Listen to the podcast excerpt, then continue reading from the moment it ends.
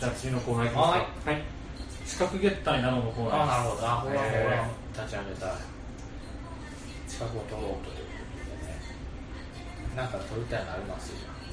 最近ね取ろうっていう自分で取ろうっていうわけじゃないんだけど、えまあ、一つ話自分で取らないと取れないですかえそうなんだけどね。まあ今私あの IT 関係の、まあええ。システム開発の営業をやってるんですけど、えあの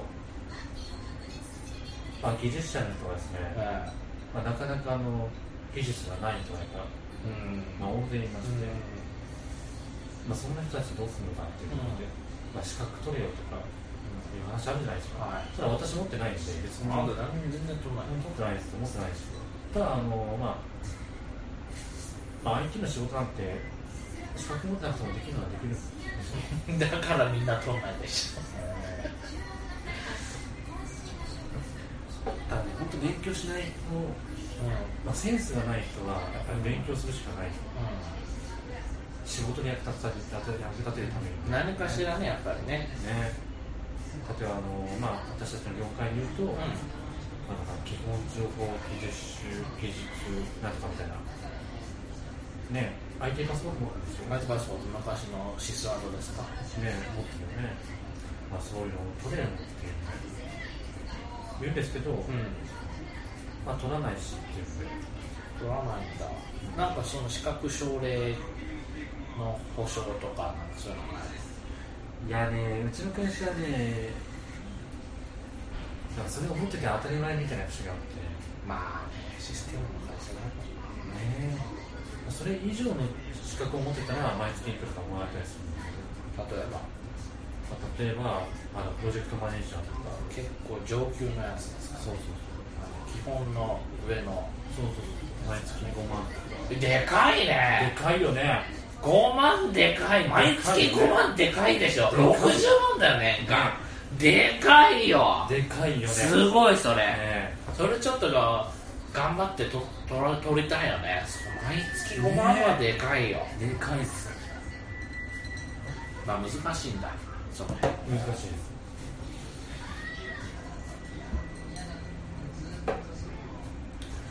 やっぱね、まあ、まあ、お金がもらえるやつやっぱ自分で取った方がまあそうだよね、それはあのそのその分会社のからの評価も上がりますからね、そうだね、大事大事っていうのはなんかありますか？今、とりあえず来月ね、1個あるんですね、マンション管理士、おお一昨年かな、一昨年管理業務主任者取ったんですよ。ほいほいほいほい。で、去年、本当は受けたかったんだけど、うん。ちょっとあのツアーと重なっちゃったんで、あ何のツアーですかね？SKE のツアーと重なっちゃったちょっともう鳥取行かなきゃいけなかった。ああ鳥取まで残念そながら。こはちょっと大事ですわ。あーえ。ちょっといかあの試験受けないっていうことで、まあ、今年受けるだから管理業務主任者持ってると5問免除になる。えほいほいほい。あの宅建のあの経験者のやつ、はいはい5問免除になるとまあ大体その宅建もあるし、まあ、みあと民法とかも大体わかるし、あとな不動産東京も大体わかるし。だからちょっと難しいのはそれ区分所有法とかその辺だけちょっとうん。苦手な部分はあるけど、まあ、もうそこだけなんとかすれば、がないかと。はい、例えば、まあ、そういったその法律が結構絡むようなあの資格でやっぱその、まあ、マンション管理士を取るにあたって、まあ、管理業務主任者取ってて、うん。まあ、宅建の資格を持ってたら、まあ、こういうところで役に立ちますみたいなので、まあ、結構有利になったりするじゃないですか。あってことは、そういった中で、一番最初にこれ取ったら、あ、次これ取って、あ、次これ取って、みたいなので、あの、いいような感じで進むような、一番最初になんかこれ取った方がいいよみたいなのがあります？ね。それは結局、まあ、自分がどの方向性に行きたいかっていうので変わってきて例えばその会計系。うん。皆さんゆくゆくはその会計士だとか税理士だとか、まあ、会計事務所で働きたいとか、財務省で財務部で経理経理部で働いてるとかそういう人たちのところと、まあ、法律をやりたいというところとあと、まあ、不動産系と、まあ、ちょっと大きく3つに分かれるようなイメージだと思ってる。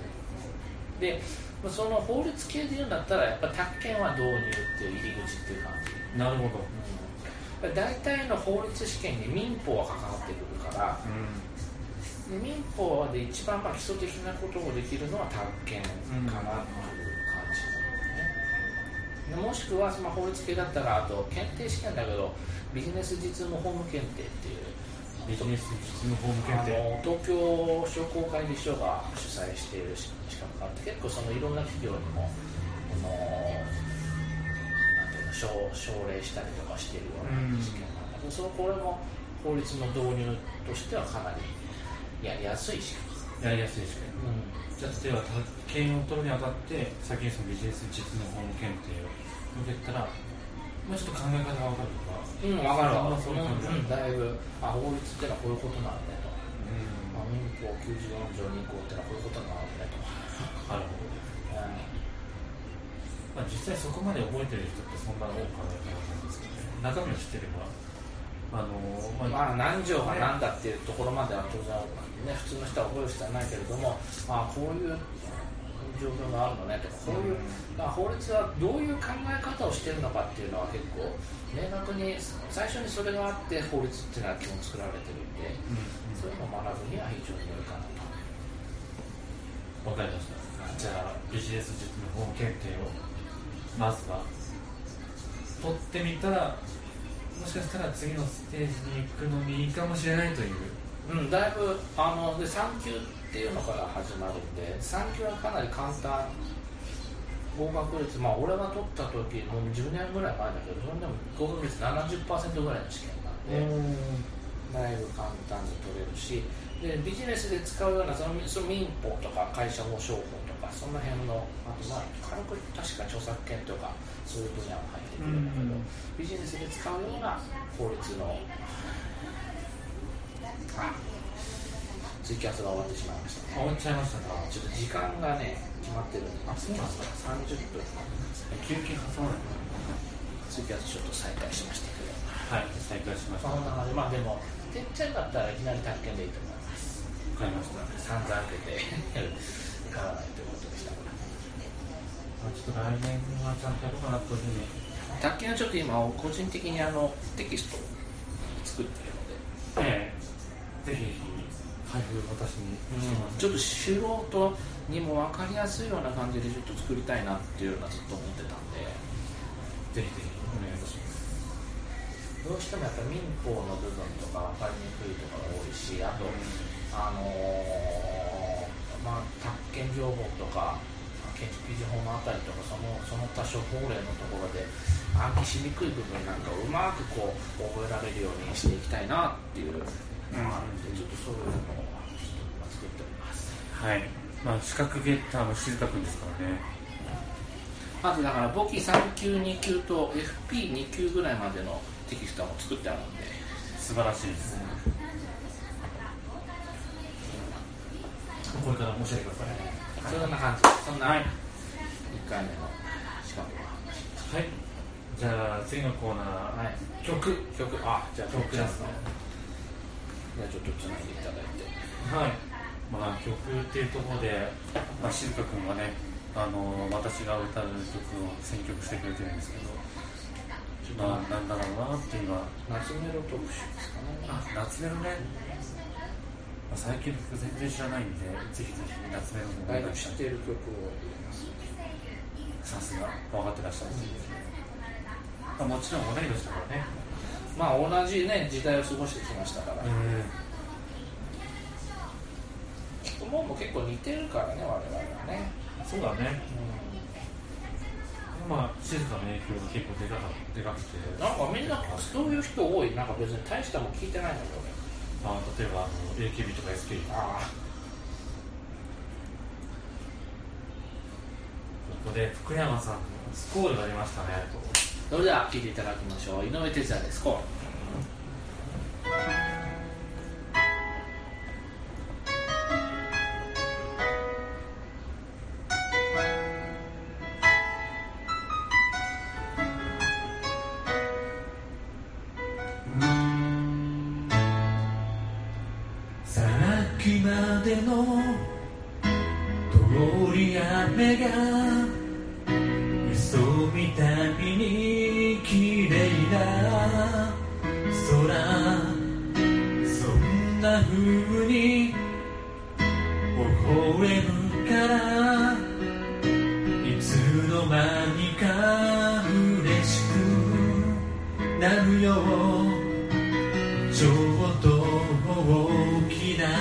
なたのシャツ。通した袖をつまんでみた。今私恋をしている。悲しいくらい。もう隠せない。この切なさはもっと一緒にいたい。二人でいたい。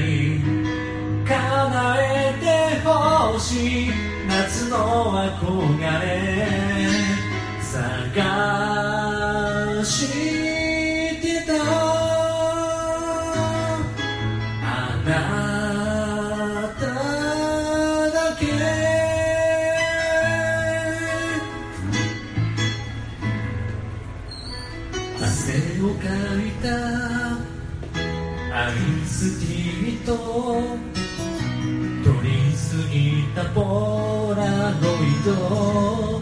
写真あんな風にはしゃいだから帰り道は寂しくなるよ。夕焼け染まる駅のホーム手を振る。あなた遠くなってゆく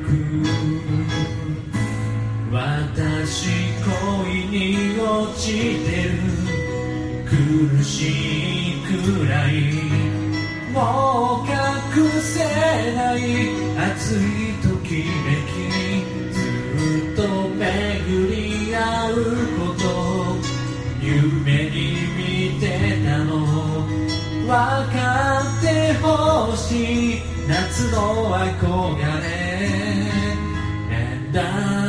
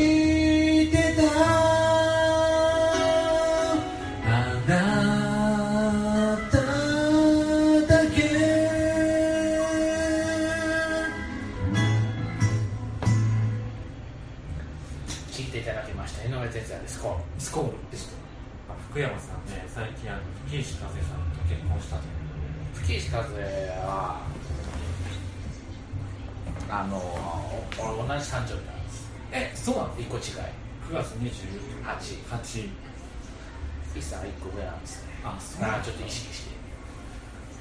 あの吹石和恵さんっていうのは結構あの名前は聞くんだけどさ、はい。あのそんなにメディアに出てこないような気が。まあ、ドラマ役でちょ結構渋い役が多いイメージだね。例えば2時間サスペンスとか、うんそこまでは言わないまでも結構なんかなんでしょうね、まあ、主役級ではないにしろちょっと56番手ぐらいの役柄が多いイメージ、ああそうなんですね。あんまりこうね顔とか思い浮かべても出てこないっていう感じなので。残念です残念ですはい。じゃあ次のコーナーということで。はい。今週の初体験ということあですね。なるほど。え初体験ね。ーえ。ーまあ、さっき飲みながらちょっと温めたんだけど、ええ。そんな温めることでもないんですけど、はあのまあ、今日初めていはい。保育園に行ってきまして。おうほうほうほいや静かに行ったことないでしょ。うないないない。幼稚園だもんね、あ幼稚園よ。子供の子供の森幼稚園。えー私はすみれ幼稚園なんで。みんなでやっぱりだから小山小学校は大体7対2対1ぐらいだった。ねえ。すすみれ7大山小が2保育園が1小山小学あ違う違う違う。子供の森が2か。で保育園が1でその他たまにあの白百合幼稚園のやついたけど。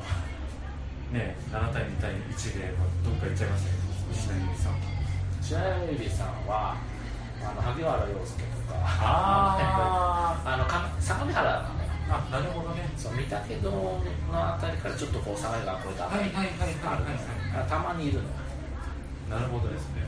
その辺ですね。そうそうで本当今日初めて保育園に行ってきて。そうおいでなんか見学？そうなんですよ。あのまあ子供が生まれて来年の4月から、うん。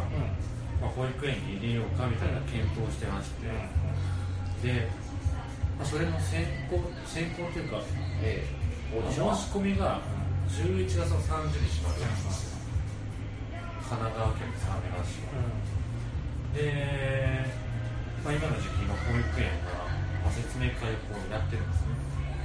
でそれに教師初めて行って。きた、まあ、私一人って言ったんですけど、まあ、他みんなあの子供連れのお母さんとか、まあ、ご夫婦揃ってとか、まあ、だいぶ一人で浮いてましたね。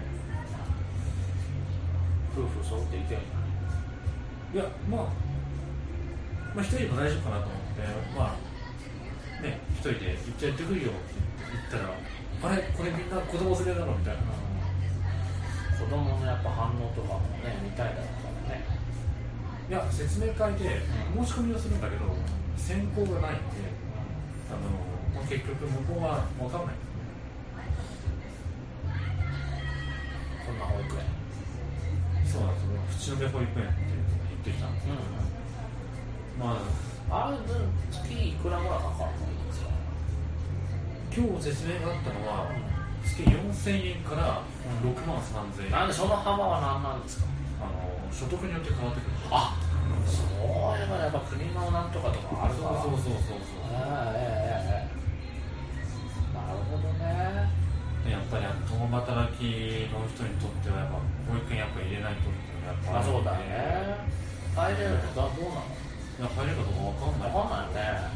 結構ね待機児童が多いなんていう話がねずっとあるから。ね、自分の自治体の自治体がちょっとどうなるかもよく分かんないんだけども、まあまあ言っても0歳児なんで、うん。まあ、0歳児のクラスは、まあ、何日定員が決まっててうん。まあそうですねこんないっぱいいたら大変ですね。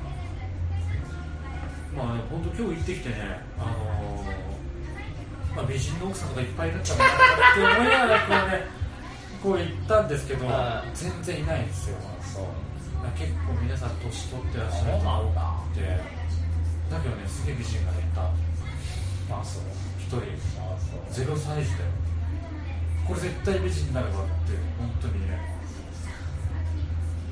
なんかまつげがつけまつけつんじゃないかっていうぐらいこうけばつけばつけばつけ長くて、でパッチ二重ね二重二重ではいあのすごく可愛らしい。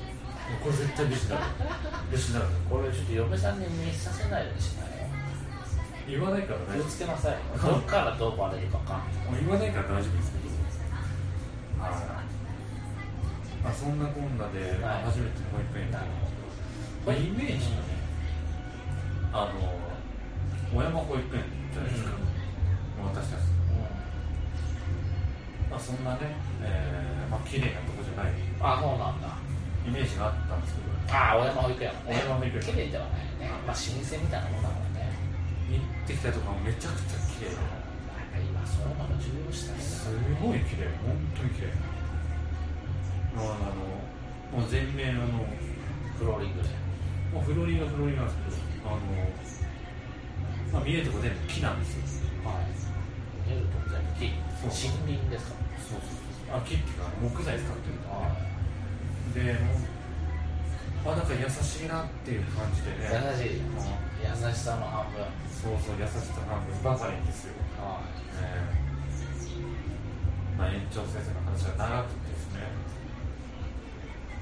直接話してみていろいろねもう本当子供好きなんだな。あこの保育園好きなんだなみたいな感じのこうねいっぱいこう言ってて。でも最後にあの、まあ、説明会に来てくれたような、まあ、親御さんに対してさ、えあのまあ、うちの保育園ではえはい。あの怒らないっていう教育はしないですとはい怒りますね。そうそうそう二重否定は強い肯定そう。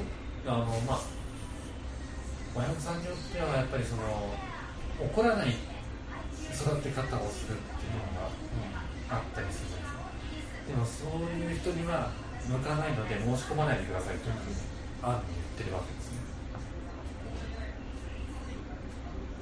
あうちの子供なんかは別にあの怒っても全然いいかなというふうに思ってるので、えー大歓迎なんですけどやっぱクレームのもとですからねそうだよね大変だねえーやっぱああいう業界怖いですからね、親が。ねまあ、向こうもビジネスやってるからね、変なの言いたくない。な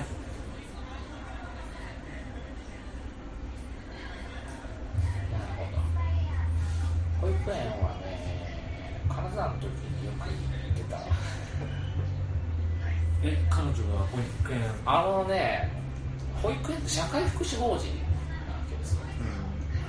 で一時期その社会福祉法人によく当たってる時が 開拓したいなって、えあれ、保護さん狙いじゃなくて、うん。だからそこで働いてる人はそんなお金ないから、まあ、法人としてね、お客さんとしてなるかなと思ってよく行ってた、なるほうど、まあ、成果ありますか。いやまあそそこまでちょっと金沢にいらんなかったんだけどやっぱりちょっとある程度ニーズのあるところはやっぱりポコポコあったりはしたんでもともとはその老人ホームとかを狙って社会福祉法人に行ったんだけど老人ホームは金持ってるんでただ、まあ、調べていったら保育園の社会福祉法人だということが分かって。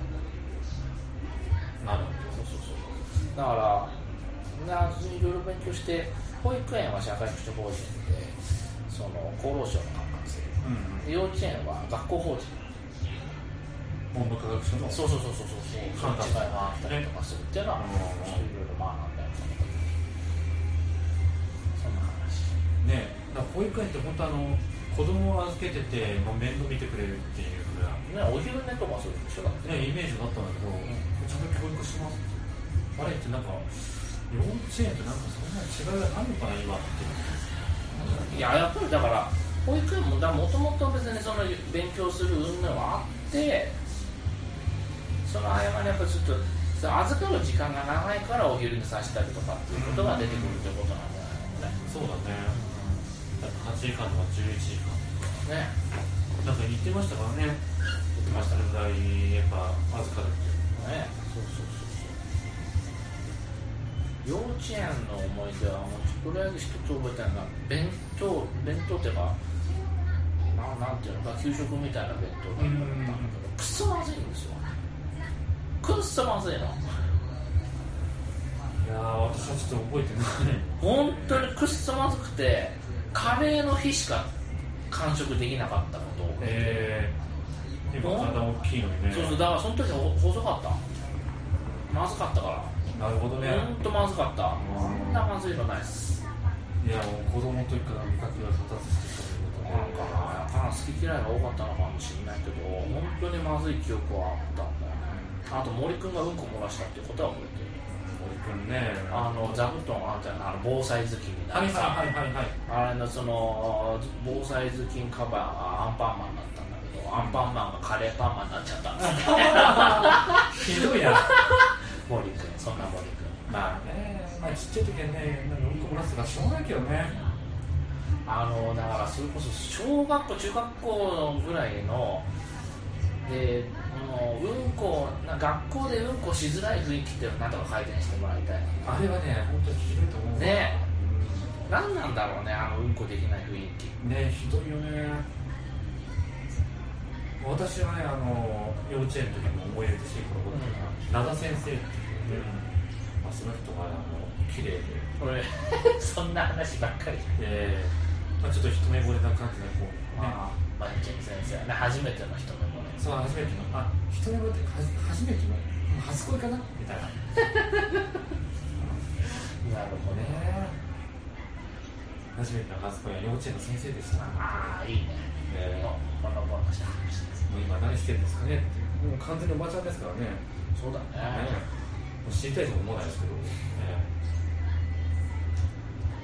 俺の初体験がありまして。ええ。あ何ですかのデジカメの一眼レフを買ったんですこれ。いいカメラじゃないですか。あのフィルムの一眼レフを持ってたのよ。うん。はあのおじいちゃんがいはいカメラマンというか別になどっか行って撮るんじゃなくてその写真館とかあるじゃんその七五三の写真撮るみたいなところああいうのやっててそれでおじいちゃんが目見えなくなった時にフィルムのそのすごいいい一眼レフがあったんだけど、まあちょっと今さすがにフィルムフィルムの時代でもないのでうん一眼レフそのデジタルの一眼レフ欲しいなと思ってちょっと買いましたおおすごいねいくらそんな高くなくて本体は5万ぐらい。あそうなんですか。でレンズをもともとついてる標準レンズと別にこれはあの別途買ったレンズ。はいはいはい。これが2万ぐらい。やっぱそのレンズがないじゃやっぱね。あのやっぱレンズの方が大事なんだって。あそうだ。から本体は消耗品だと。え。えレンズで決まるみたいなとこあるから、そのレンズってさなんかまあ、まあ、新しいモデルとか出てきても使えるような感じあ使える使える。いろんなどんな機種いろんな機種に対応できるようになってる。昔のやつ使える多分。だから俺ののやつも使えるんじゃないかなと思って。使えないのかな。わかんない。こんな感じのいいね。う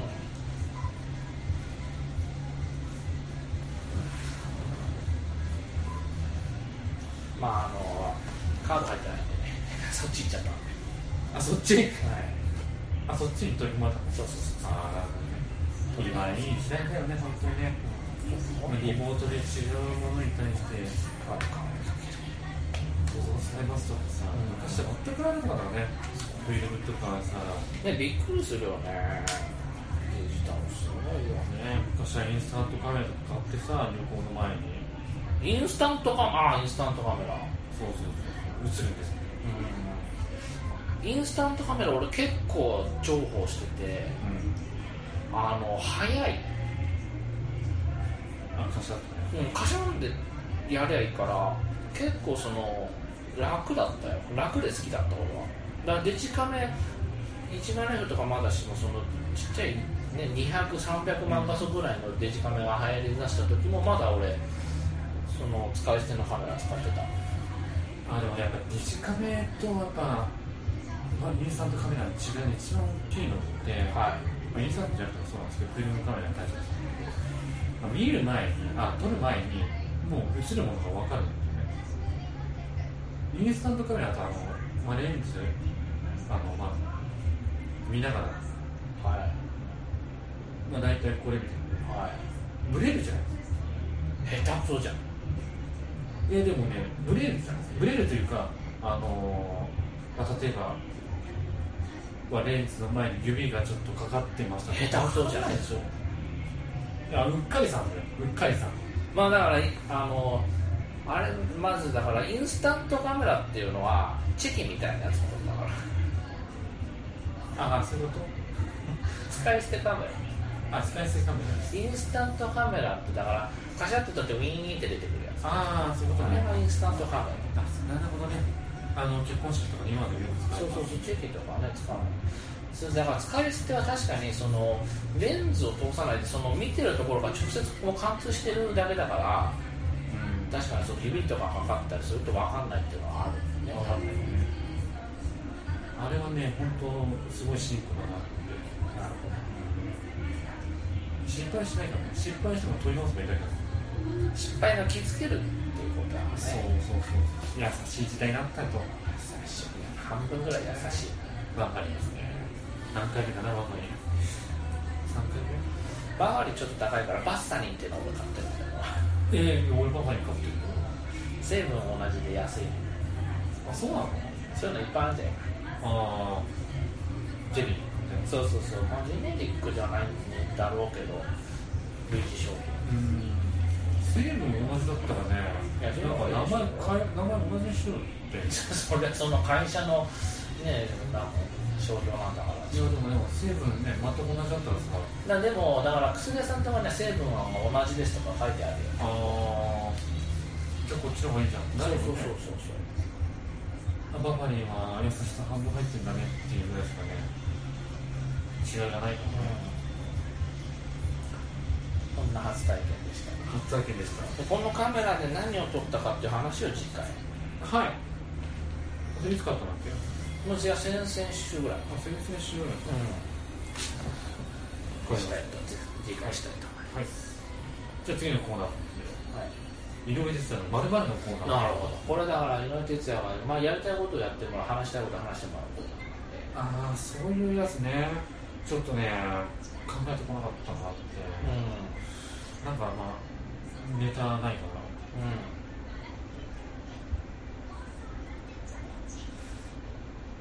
なんかありますか？ね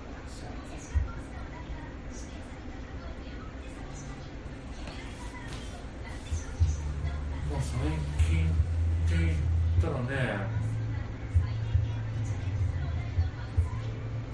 あ最近じゃなくてもいいのかまあまあいいです。全然いいです。なね。だから何かあるの？っていうとイライラしていることとかねあ趣味のコーナーでもいいしー趣味について今ね何を趣味にしたいのかって分からなくて。で、まあ、始めようかなと思ってるのが、ゴルフ。我々何回かトライして。トライしたね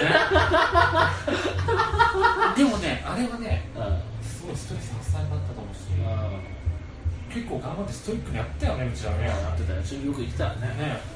結構何年前だもんいやもうずいぶんそんなもんだよ。そんなもん。10年ぐらい前かな。になるんですけどあのまあ親のゴルフクラブを持って、あであの打ちっぱなしの練習場に行って、まあ、2時間いくらとかでこうひたすらこう打つっていう本買ってこういうふうにやったらいいんだって思いながらね。やってたよね。やってた。グローブ買って、ようしやるぞみたいな。ゴルフまたここに来てそうなんですよ。やると。昔のあの親父のゴルフはゴルフクラブは、まあ、外に置いといてうん。錆びちゃった、使い物にないですよねもうね。確かにね。ね。ちょっとひどかったなということでそうだまあ、ちょっとあのお友達がうん。アイアンくれるっていうまあ、ちょっとじゃあやろうかなと7番アイアンで練習ですけどそうです。俺は逆にね最近ねゴルフはやらないぞって思って。るなんでかってあのなんかどっか行った時に飛行機に乗ったのよ、うん。ちょっとどこ行った時だか忘れたけど。でそのな成田とか違うあれが成田かなちょっと忘れたいやその到着先の空港だったかもしれないけどそのゴルフ場がいっぱいあるんですよそのみ山の中の緑の中にさゴルフ場がすごいあるわけ、なんかすげえ見てて嫌だなと思って、それはゴルフ場に対しての不満そうそうそうゴルフ場に対してのなんかだってすごいこの木々が生えてる中にさこんな長っぽそいさ、うん。コースがさポコポコポコポコあるわけですよ。18ホールあるわけですよ。それがだから大体同じようなところに78軒ゴルフ場ってあるからうん。なんかすげえ自然破壊肌々しいなと思ってまあ見てて上空から見てて綺麗じゃねえなと思っそれはもちろんねよく昔から言われてることですからね。たうんまあちょっとゴルフやだなって。ゴルフ場はね助走台とかすごいからね使いまくってまあまあ別にやる人やったらいいけど俺はちょっと足が遠のいてしまった。正直ねその何年出たいっていうわけじゃなくて正直だね。あの昔みたいにね、うん。打ちっぱなしでこうガンガン打ってうん。そうですよ3とか。うん。まあいいいいんだけどね全然ややる人はやっていいんだけまだそこから始めようかなと思って、どうん。いいじゃない？はいよしじゃあ次のコーナーいきますかね。行きましょはい。コンビニおやつのコーナーということで。ねあ忘れたコンビニのやつ買うのあれ？こうなんかもうおすすめのコンビニおやつとか新商品のコンビニおやつとか買ってきてちょっと2人で品評しようっていうのを考えてた。ああもうこの場で食べながら。そうそうそうそうそう。じゃあ次回。いね、だからじゃあ次回どっちかが持ってくるっていう。やこれは2人で持って2くる人と持ってきて、まあ、どうだどうだとやればいいんじゃないです。はい。なんかおすすめのちょっとやったのあってだからじ前回の時に俺用意しといたんだけどまあ仕方なく自分で食べちゃってすいません。ちょっと私どうたけなっていうかあのすっぽかしてしまいまして申し訳ないです、はい、じゃあそれはまた次回買ってきていただければと思いますので、また何かありましたらはい。おすすめのお菓子ありましたら教えていただきたいと思いますねリスナーの皆さんも教えていただければね。そうですね。はい。じゃあこれでですねエンディングということになりまあしどうでした？1回てで1回目やということでだいぶね静香君の最初の緊張が。目緊張感がやっぱり出てしまう、緊張感が移るっていう。緊張が伝染してしまう。そうなんですよね。まあ私は割とそこまで緊張しなかったのかなというふうには。始めちゃったら別にね全然ね問題なくてまあちょっとね回数重ねてねね、楽しかったからね。うんそうそうなんだかんだいいですよこれはまあちょっとあのやっぱりまだまだね上手い人に比べると。いやあれは全然ね、まあ、素人ですから素人ですから、はい初めてですから、まあどんどん上手くなっていくかなと思いますのじゃあ一回のこういうおしまい。はいありがとうございました。どうもありがとうございました。